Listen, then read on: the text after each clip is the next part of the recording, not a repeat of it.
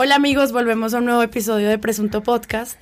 Y habíamos pensado como ya no hacer más cubrimientos de elecciones, pero es que este país no para. Elecciones cada fin de semana, básicamente. Estoy acá con Pedro Vaca. Hola Pedro, ¿cómo estás? Hola Sara, ¿cómo estás Gracias tú por y los demás aquí en la mesa? Santiago Rivas Hola, ¿cómo les va? y María Paula Martínez en cabina. Saluditos. Pues se nos vino la consulta anticorrupción. También nos nos, fue, está. Se nos fue, diga.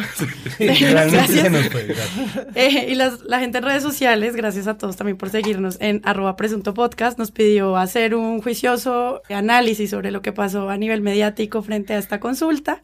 Y para eso yo quería plantearles una línea de trabajo y es pensar esta consulta desde el pasado y luego que lleguemos a lo que pasó este fin de semana.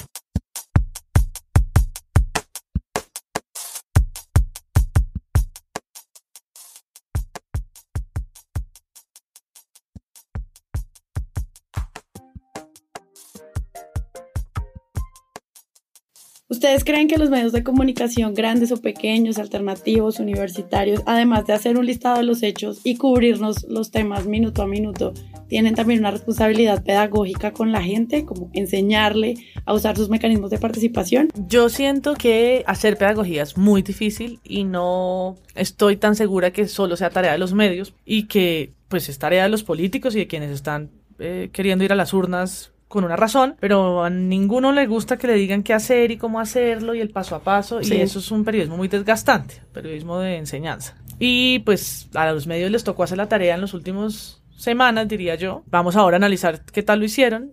La consulta llegó en un, en un periodo bien atípico, 20 días después de posesionado un nuevo presidente, la corrieron para esa fecha, que al final no sé, nadie ganó, pues ganaron los detractores, Mm. porque es en el estreno de un gobierno que además se monta el bus de la consulta, que viene de los verdes con Fajardo, pero que se fue a avistar ballenas y que terminan siendo es los que sí están en el gobierno y sumando a Claudia que no, es, no lo está, pero que, que ha estado líder desde siempre con este tipo de mecanismos. Entonces yo siento que el, el tiempo es muy malo, la... El la- tiempo en general sí, pero desde hace rato que lo veo Planeta.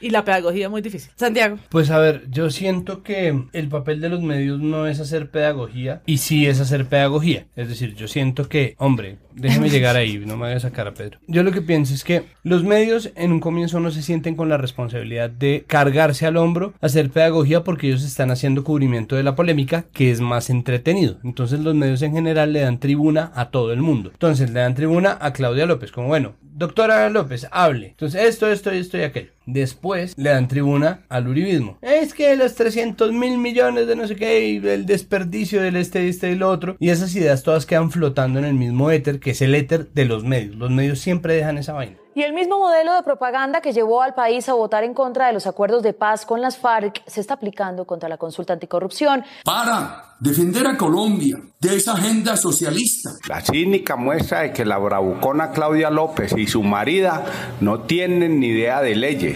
Y a Claudia López le tocó salir a desmentir un poco de fake news o noticias falsas sobre la consulta anticorrupción que estaban rondando en las redes sociales. y tampoco toman partido por la verdad, ¿no? O se toma partido por la verdad muy escasamente. Vamos a hacer la salvedad. Lo que es verdad es esto, esto y esto, porque en un ambiente tan polarizado, incluso decir la verdad o atenerse a los hechos como favorece a un sector en ese sentido, está apareciendo como si fuera una opinión. Y pasaba lo mismo con muchas columnas de opinión en donde se decía que la consulta tenía muchos puntos que eran anticonstitucionales, que no todos los puntos eran buenos, que valdría la pena pensarlos. Y la actitud era en ese sentido la actitud que en general utiliza Claudia López cuando confronta algo, y esto ya ni siquiera es de medios, sino es de política, que es eh, atacarlo dentro de la política de confrontación. Y eso terminó finalmente ayudando a la consulta, en cierta medida. Yo no daba un peso, si yo pensaba que íbamos a ser 8 millones de votantes. Pero entre el reggaetón de la corrupción, eh, la campaña frontal de las verdades, los memes, es decir, un, un acercamiento mucho más cercano al que hace normalmente el uribismo, ¿no? Como de esparcir,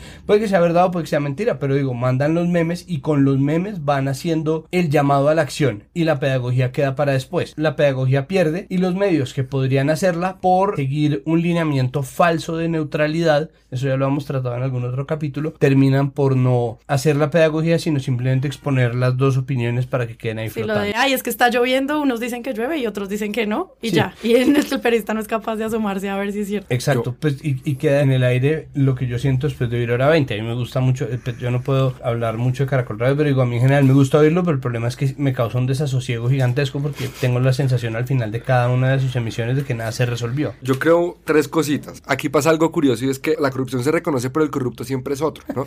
Y a mí, y a mí una de las cosas que me pareció más paradójicas de no solo del cubrimiento de los medios, sino de la actitud de algunos medios y periodistas, es como sí, siete veces sí, y a lo mejor no estaban leyendo la pregunta 3 de los pliegos tipo, donde efectivamente puede afectar los contratos de publicidad oficial que tienen los medios de comunicación, a los cuales les ponen valores altísimos. Es decir, aquí hay también un asunto de la financiación de los medios de comunicación por parte del Estado y la consulta anticorrupción estaba allí presente. Lo segundo es, a ver, yo creo que los medios tienen como un fetiche por seguir al poderoso y no a las distintas manifestaciones de poder. La comparación más cercana que tengo es como la de las marchas, ¿no? Entonces, si la marcha contra las FARC fue, fue convocada por este personaje o la marcha contra los crímenes de Estado fue convocada por este otro personaje, hace que Colombia sea un país con un montón de marchas, con un montón de expresiones ciudadanas que pasan desapercibidas dentro del debate público en los medios de comunicación. Y lo último, yo sí creo que Colombia es un país que en términos de medios y procesos de participación, ¿no? Sí, mecanismos de participación ciudadana, como habla la Constitución, pues tiene también que comparar cuáles son las condiciones. Es decir, el plebiscito lo perdió Santos a pesar de que se creó una ley que obligaba a los medios a darle cubrimiento digamos, preferente a modo de pedagogía que ustedes ahorita planteaban. La consulta anticorrupción, que es otro mecanismo de participación ciudadana, no contó con espacios privilegiados al nivel que los tuvo, por ejemplo, el plebiscito. Entonces también como esos poderosos, de alguna manera, se encargan de que haya herramientas más beneficiosas. O sea, es, co- es como andar en un Lamborghini, que el, el plebiscito se perdió a pesar de todas las ventajas que tenía el sí, en el marco de la contienda. Y la consulta anticorrupción sacó una cifra muy alta ante la adversidad de que no hay mecanismos de facilitación para la difusión de ideas. Pero es que es muy fácil lo que tú dices de vender una idea de siete veces sí sin ahondar en eso. No tienen que ser profesores de la audiencia, pero sí hablar de, no sé, otros escándalos de corrupción y traerlos al frente y mostrarle lo que la gente está perdiendo. Yo sé que la gente ya sabe que es que se le metan con la plata, pero de pronto encontrar una mirada innovadora a la hora de tratar el tema No, de pero pues es corrupción que para es un tema- analizar por qué demonios estamos haciendo una consulta o en qué momento, o solamente hablar como, no, es que está Claudia versus Duque Pero es que y está a Uribe los y ya. personajes, o sea, es decir, las últimas semanas que ha sido más importante, la campaña y las ideas alrededor de la consulta anticorrupción o el nuevo gabinete de Duque. Es decir, estamos acostumbrados a los nombres y apellidos Hmm. y no a, la- a otro tipo de manifestaciones que son de alguna manera menos referenciadas con un personaje, pero mucho más poderosas. Lo que pasó a 11 millones de votos me parece que es algo fantástico para una movilización ciudadana que la tuvo tan adversa e incluso con un cubrimiento mediático tan, tan triste el mismo día de la consulta, salvo algunas excepciones. A mí me parece que ahí hay una línea que es difícil y que nosotros tenemos que dejar bien clara, porque hay un punto en donde estamos hablando de política. Yo como votante pienso que está muy bien que la gente en general salga a votar siete veces sí, porque especulando y huevoneando hemos perdido ya muchas elecciones. No, pero no, espera, revisemos el punto 25 número, eh, eh, en el, en inciso A, doctor, espere, antes de apoyar su candidatura a la presidencia, yo quisiera saber cuál es su postura frente a, los animales. De, ay, no. Es decir, e- ese tipo de, de huevonadas y el carácter especulativo en general de las eh, facciones más progresistas en política da al traste con muchas iniciativas. Y me, me parece que es un buen experimento el de unir voluntades. El problema es que nosotros estamos ante dos experimentos de unión distintos. Y ahí es cuando la comunicación se une mucho con la política. Es decir, el mensaje en general de unión estaba basado en, el- en la utilización del pensamiento meme, es decir, el- en lo que los publicistas llaman el call to action, ¿no? Llamado a la acción, votar siete veces sí, votar siete veces sí. Yo, yo no voté siete veces sí, pero yo promoví el siete veces sí porque yo pienso que es útil para mí dentro de mi vida política como votante, pero como periodista creo que es importante la pedagogía, al menos en lo más básico que es, están circulando estas noticias falsas, estas noticias son falsas, tienen que poder ser capaces de decir que hay noticias falsas, cuáles son y cuál es la verdad en cambio de eso, no puede ser que nosotros estemos dejando el espacio como no, es que hay que darle espacio también a los creacionistas porque no todo puede ser la evolución, entonces como, ok, pero al menos debería decirse como lo que dice Arturo Pérez Reverte. Y es que es una imbecilidad pensar que todas las ideas son respetables. Lo que es respetable es el derecho a difundir las ideas.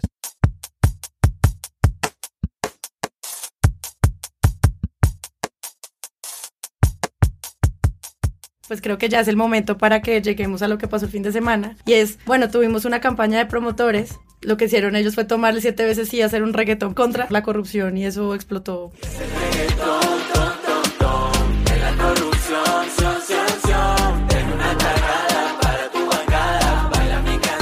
¿Cómo vieron ustedes el pre y luego el cubrimiento de la consulta? No sé si de pronto afectó de alguna manera el pesimismo que había con que la gente no iba a participar las agendas de los medios. Pero esperen, antes de que me digan lo que, lo que piensan, les cuento que invitamos a Sandra Borda para que ella nos hiciera un resumen desde su perspectiva y que además eso nos permita ampliar luego la discusión. Entonces, quiero dar las gracias a Sandra por recomendarnos en su Twitter. Entonces, gracias Sandra. Hola, esta es, es, Sandra Borda. En el momento en el que se empieza a anunciar que la votación está en 10 millones de personas y que existe la posibilidad de que se alcance el umbral, algunos medios de comunicación empiezan a notar que es noticia lo que está sucediendo en ese momento en Colombia y empiezan a reportar, pero lo hacen tarde y de forma un tanto improvisada porque nadie había planeado hacer un cubrimiento de esta jornada. Me parece interesante porque creo que demuestra claramente cómo los medios tradicionales de una forma u otra han profundizado su nivel de desconexión con la ciudadanía y con la opinión pública en general como no había encuestas, nadie tenía una idea certera de cuántos votos se iba a alcanzar y creo que lo que predijeron en algún momento determinado era que no iba a ser una votación sustancial y por tanto no iba a ser noticia. Eh, y resultó exactamente todo lo contrario. Entonces, eh, creo que estas iniciativas ciudadanas se han convertido en un desafío para el cubrimiento de los medios, medios que están acostumbrados a cubrir noticias, digamos que provienen de los lugares de poder tradicional políticos del Estado en Colombia, pero que no están muy acostumbrados a cubrir noticias que provienen de abajo para arriba, de la ciudadanía, de la organización, de la sociedad civil y de los ciudadanos común corrientes.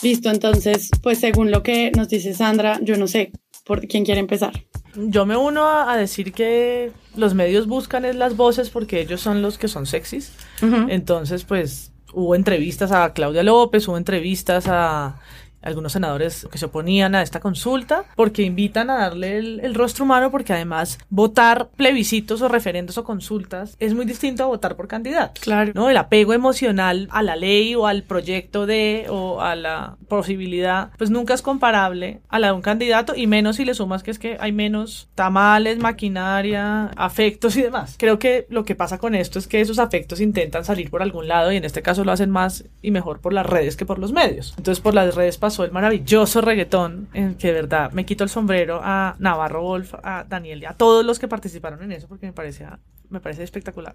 Y la creatividad, creo yo, de la gente en ambos lados, en ambos bandos, es mayor a la que los medios logran comunicar, porque también una cosa es hacer periodismo, otra cosa es hacer activismo. Claro. Entonces, en ese sentido, pues, el lugar donde podíamos jugar esa cancha de quiénes van y quiénes no, pues es más en Twitter y en Facebook y por ahí pasan cosas más interesantes que las propagandas o las pancartas o lo que se pudieran pagar los que la, la promovían en medios tradicionales.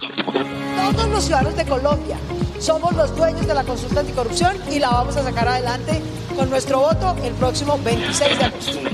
Me parece que Colombia es un país con fetiches de personas ah, y no de partidos. Digamos, a mí me parece que, que es decir, el, el, el, mismo, el, mismo, el mismo reggaetón contra la corrupción es una muestra de que eh, son atraen más los personajes de que las entidades a las cuales pertenece. Los días previos a la consulta era para que los presidentes de los partidos políticos estuvieran decantando sus posturas con respecto a las campañas que estaban haciendo y volvemos a una discusión que ya hemos tenido acá en el presunto y es Colombia es un país con un superávit de opinión y un déficit de información.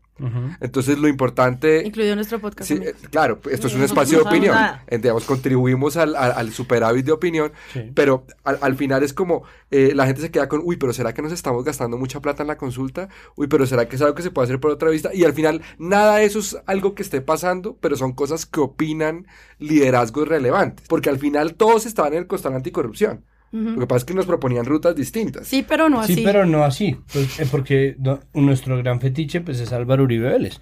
Y él y los medios, en favor o en contra, a favor o en contra de Uribe, pues terminaron volviéndolo el plebiscito contra Uribe, ¿no? La consulta contra Uribe. Yo hoy prefiero e invito a que este Congreso tramite con agilidad las normas mucho más completas que llegan aquí en la autoría o por la autoría del nuevo presidente Iván Duque. Y eso lo, lo convierte a él en un pararrayos del gobierno que le permite a Duque salir a decir un discurso, una locución en donde básicamente el resumen es que conste.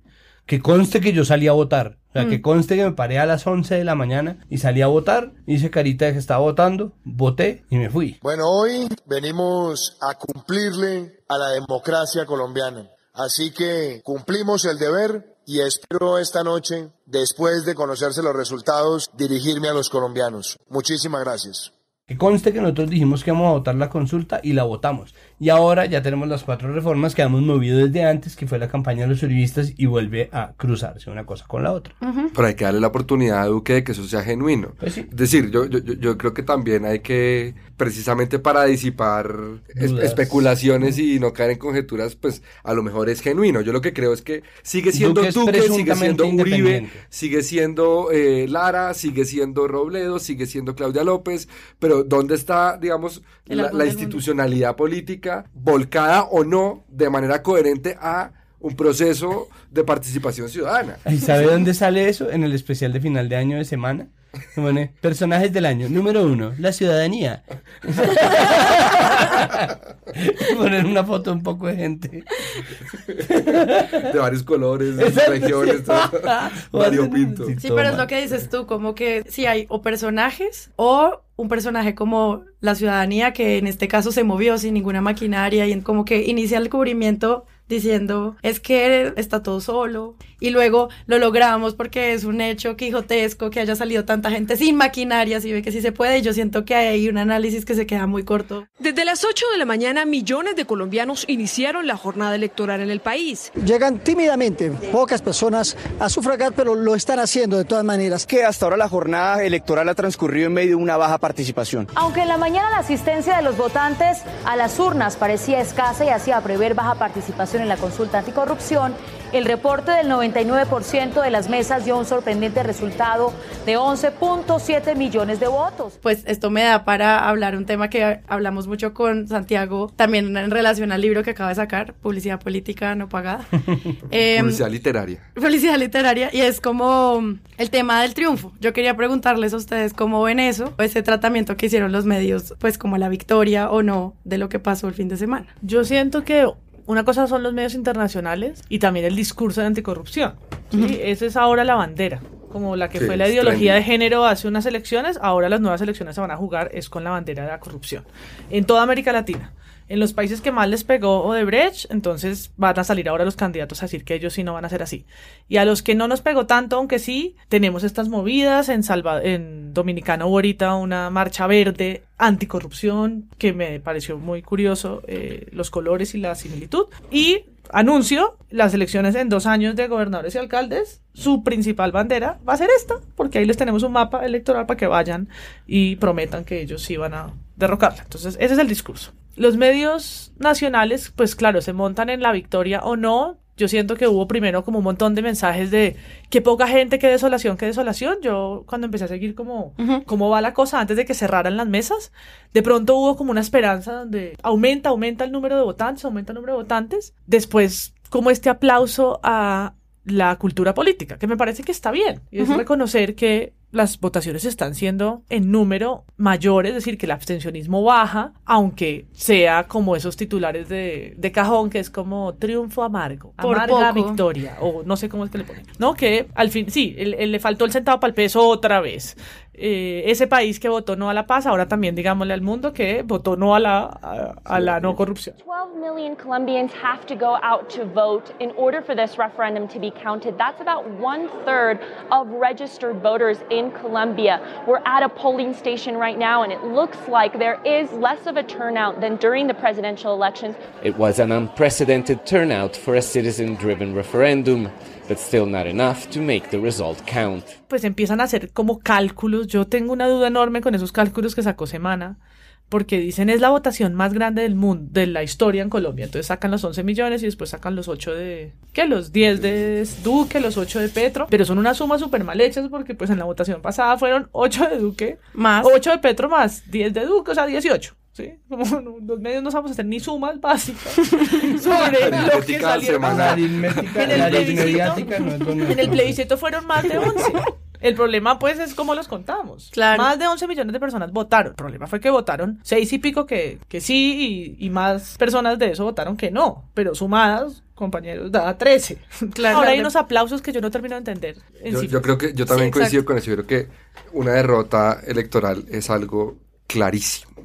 Es decir, es decir, las, las urnas y algo, digamos, que indebatible tiene el, el- el hacer llamados a las urnas es que el resultado se identifica. O sea, creo que sería incluso democráticamente más constructivo transmitir a través de los medios que se perdió porque es más funcional políticamente para algunos sectores, en este caso los que promueven la consulta anticorrupción, decir que es una victoria. No me extraña que los promotores de la consulta simbolicen el resultado como una victoria y creo que tienen bastantes méritos desde el punto de vista político. Ahora, creo que los medios deberían decir la realidad y es que esto es una derrota y que esto puede dispersar, retrasar, subvalorar o, que las reformas que se hagan a futuro sean menos ambiciosas que las de la consulta anticorrupción. Porque es que yo personalmente creo que la sociedad sí pierde una oportunidad de oro y pierde el país en la medida en la que los medios de comunicación están transmitiendo la derrota como es. Entre otras cosas, para que los aquellos que no participaron, pues les dé un poco de...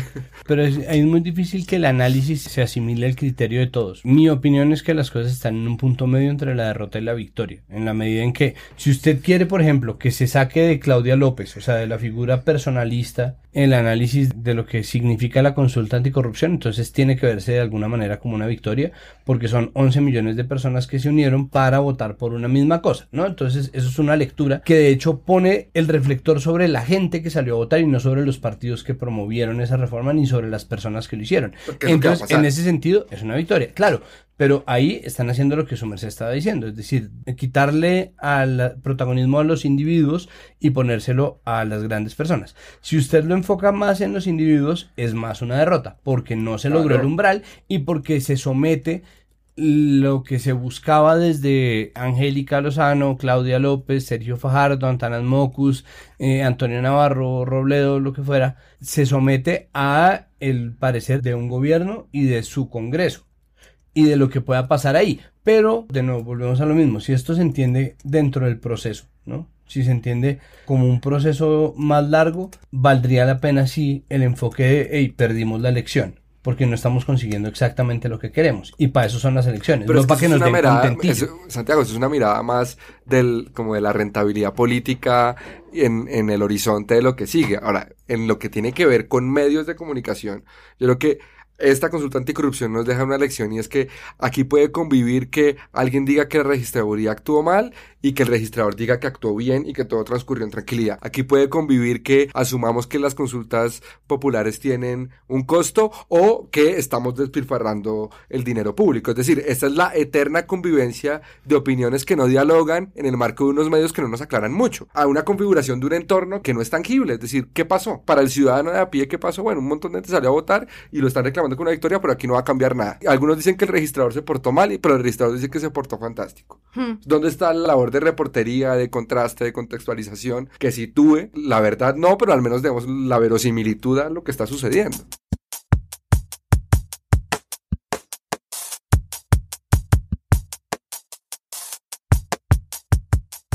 Por ejemplo, ¿ustedes qué esperaban que pasara con los medios el domingo cuando cierran las urnas? Cubrimiento de elecciones cubrimiento. convencionales, es decir, Sí. como una mesa de análisis, lo que se suele hacer, y de hecho creo que es lo que todo el mundo está esperando. Y es raro porque los medios confían mucho en los hábitos, o sea, Sí. las costumbres hacen a los medios, la radio está hecha de costumbres, pero las decisiones editoriales seguramente también se, se basan en, en la idea de, ay, que desgaste tantas elecciones en un mismo año, o ay, a quién le importa esa vaina, o ay, van a perder, pero esas decisiones editoriales pesan. nos dimos cuenta qué medios y qué directivos de los medios de comunicación ponen una, una decisión editorial en función de cosas relevantes y cuando los silencios también son cómplices de, digamos, es una forma también de que las lealtades que ya tienen asumidas, uno no tiene que decir estoy en contra de la lucha anticorrupción y bajarle la espuma a algo que, a la transmisión de algo que pues que es de interés público. Es muy triste porque además vuelve a mostrar los separados que están los medios convencionales de los intereses de la gente en general.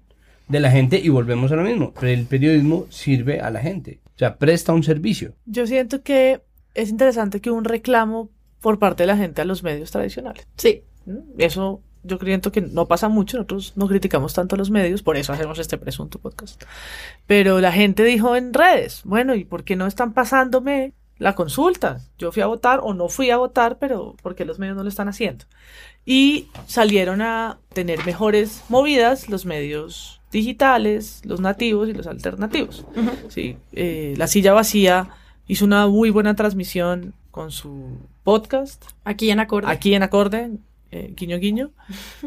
Algunas páginas, incluso como Quién y qué y Pulso, al fin y al cabo pusieron el debate de los medios tradicionales no están cubriendo y la ciudadanía los está reclamando, ¿no? Empezaron a, a titular así. Y yo encontré en diferentes, en diferentes medios de Internet un mejor esfuerzo por, Total. uno, notar que los medios tradicionales no están haciendo su trabajo, porque yo coincido con Santiago en que el interés público es la bandera de los medios, y más si eres un medio masivo. Pues ahí le salieron a, a competir los medios, los medios más pequeños, que no tienen ni sus músculos y tal vez tampoco tienen sus lealtades o los intereses de el dueño a quien están pateando la lonchera, pero salieron a llenar ese vacío. Yo creo que hay dos cosas muy, muy, muy graves de esto que estamos hablando. La primera es que ese reclamo ciudadano, en algunas ocasiones periodístico, porque lo interesante también es que hay algunos pocos medios que están hablando de ese déficit de que los medios hablen de temas relevantes. Pero creo que lo más triste es que, en mi criterio, los medios grandes no están escuchando ese reclamo. El problema es que creo que no hay un consejo de reacción esta semana siguiente donde digan, uy, venga, nosotros cómo tramitamos esta queja que está los defensores del televidente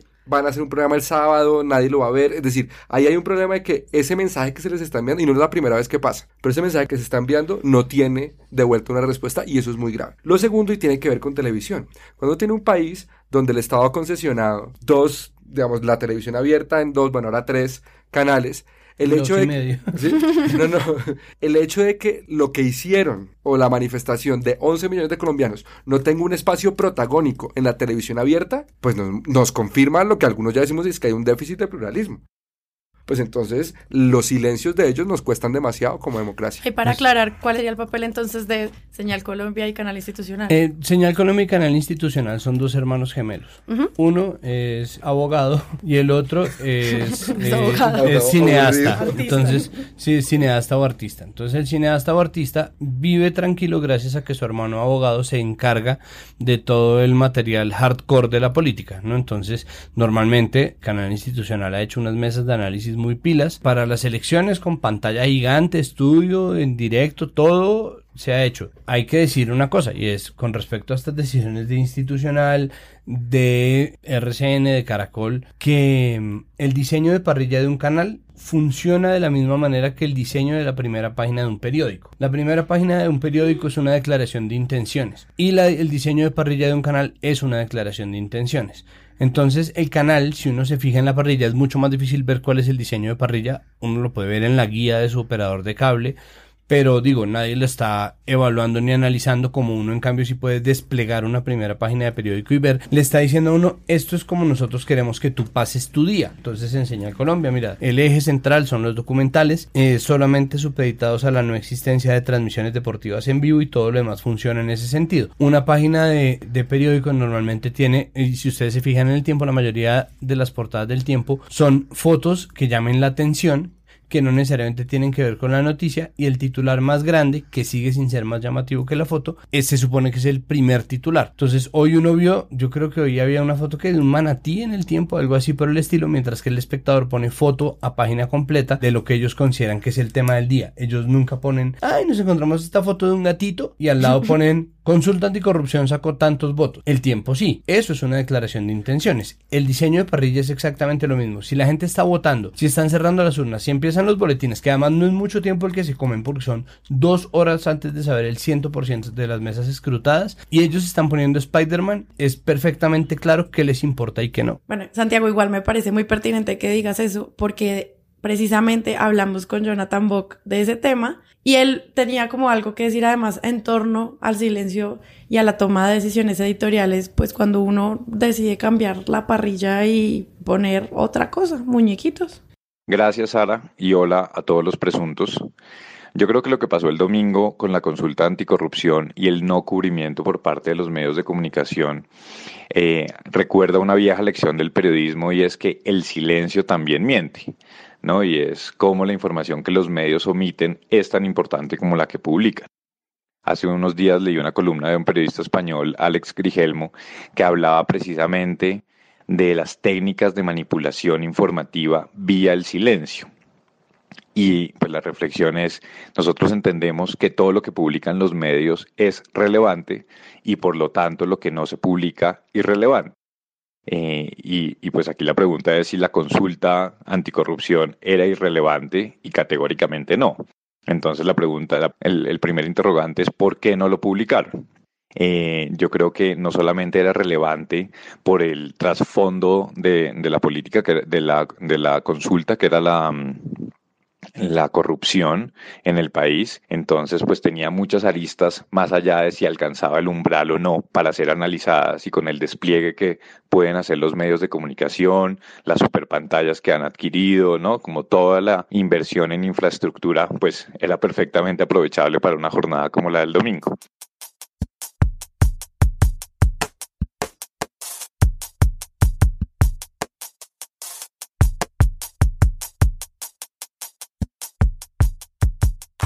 Creo que ahí el tema es más si debiéramos pensar en un país donde los medios públicos se encargaran de informar de este tipo de acontecimientos electorales al margen, casi que por ley. Más allá de que el gerente fue de Teleantioquia fue generoso o el de Telecafé, yo creo que los medios públicos un día de una elección, de, de un llamado a las urnas a nivel nacional, pues tendrían que estar en función de informar lo que está pasando. Entre otras cosas porque no, no, no fue violento, aparentemente no hubo fraude, pero cuando ese tipo de cosas suceden es cuando uno valora el periodismo in situ. Si ayer hubieran incendiado no sé cuántas urnas, pues chévere los picapiedra. O a lo mejor nos informaban como extra, pero no a nivel de despliegue. Si hay momentos democráticamente sensibles son las urnas. Y ahí es donde uno necesita muchos más ojos puestos, entre ellos los de los medios de comunicación.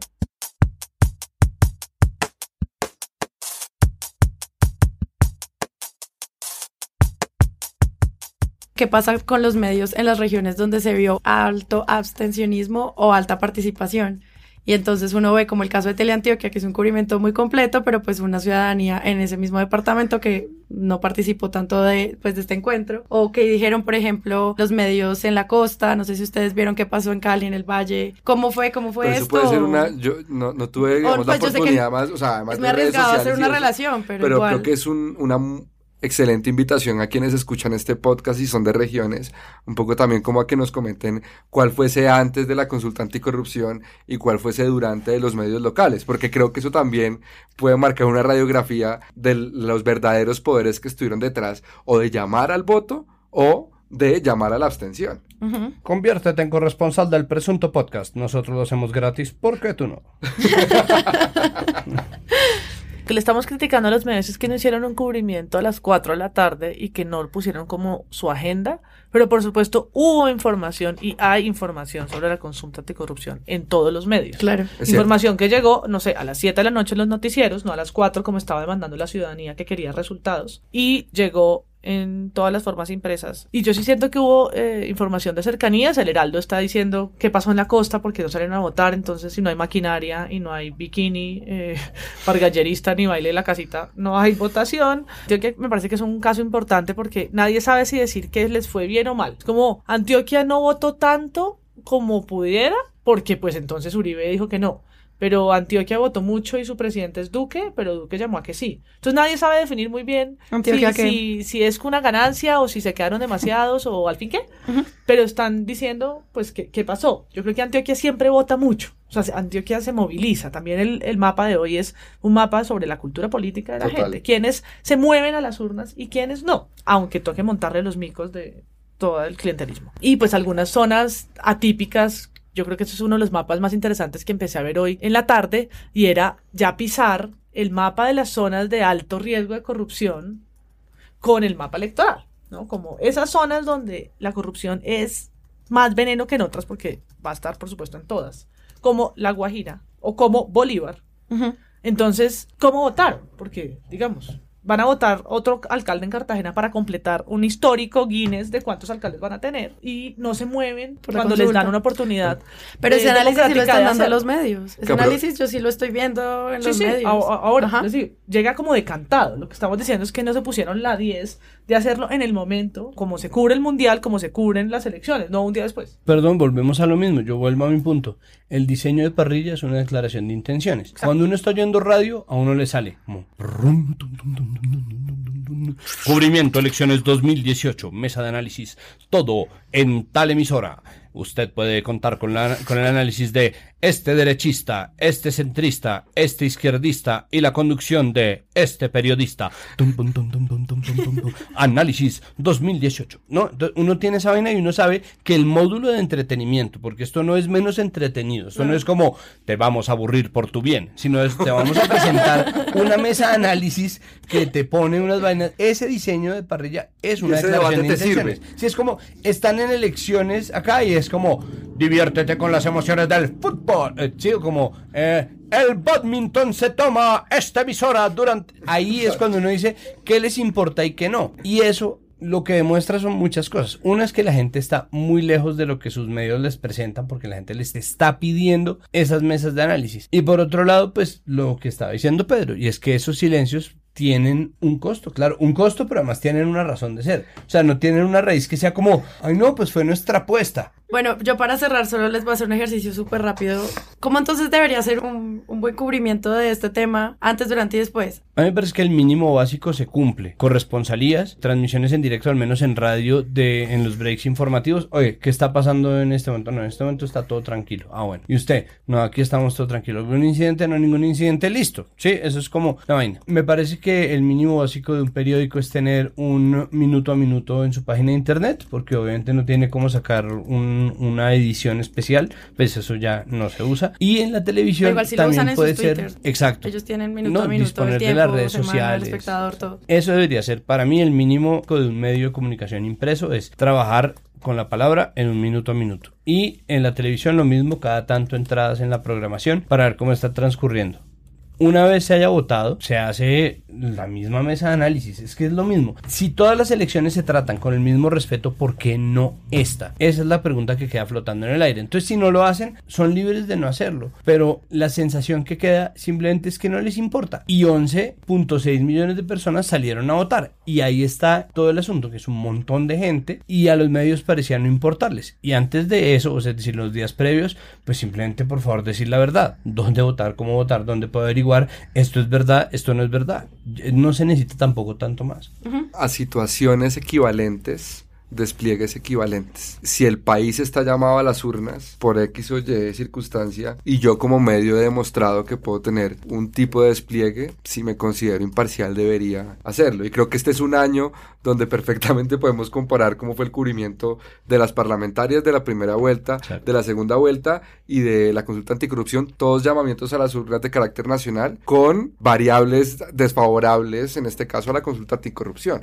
Entonces eso quiere decir que pues que ahí hay otro tipo de decisiones editoriales, porque la infraestructura la tienen, el personal humano lo tienen, el recurso técnico lo tienen, los analistas les sobran, lo que no hay es básicamente interés. Ya digamos el día del cubrimiento, como decía María Paula, pues sí que hubo algo de información, o sea, tampoco podemos decir que estuvieron pasando los picapiedra durante Sí, ocho horas. Decir, ahora creo que en una proporción menor a la que uno esperaría, pero creo que el gran fallo está sobre todo en decantar las opiniones de las semanas previas y aclararle a la ciudadanía a qué era realmente lo que se estaba enfrentando. Porque creo que mucha gente se abstuvo sobre la base de que esto era un despilfarro, porque los medios cada vez más dejan convivir la opinión rumorística con lo que pasa. Y ahí creo que ellos pierden una oportunidad de aclarar a la ciudadanía qué es lo que sucede y no simplemente mostrar en un ring de boxeo lo que otros piensan sobre lo que sucede. Sí, de acuerdo, de acuerdo con Pedro, yo siento que de nuevo pues pierden la oportunidad de no solo decir que cuesta mucho, pues porque la democracia, compañeros, cuesta un montón. Sí, pues las Y para dictaduras eso está el periodismo, está para jugarle a la democracia y es uno de sus aliados. Entonces,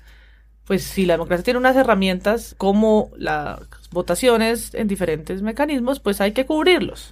Eso parece una cosa obvia, pero La realidad nos muestra que no. Pero, de nuevo, el ruido que generan una consulta despelotada que cuesta mucho y que va a tener cero relevancia. Si ese es el discurso hegemónico y los medios no hacen nada, pues a la ciudadanía le queda ese, porque si nadie le construye otro imaginario, nadie va a venir a construírselo solo porque poco o mucho, porque yo creo que eh, hubo varios líderes, entre ellos Angélica y Claudia, que merecen un reconocimiento, se jugaron montarse ellos a tratar de construir ese, ese otro relato que pisara el de despilfarro innecesario pues si no se montan los medios a ese un poquito, pues la balanza es demasiado desequilibrada. Yolanda Ruiz y Juanita León nos demuestran que sí se puede hacer, que se pueden tomar decisiones editoriales distintas y en función de la relevancia de lo que está pasando. Y que dan rating.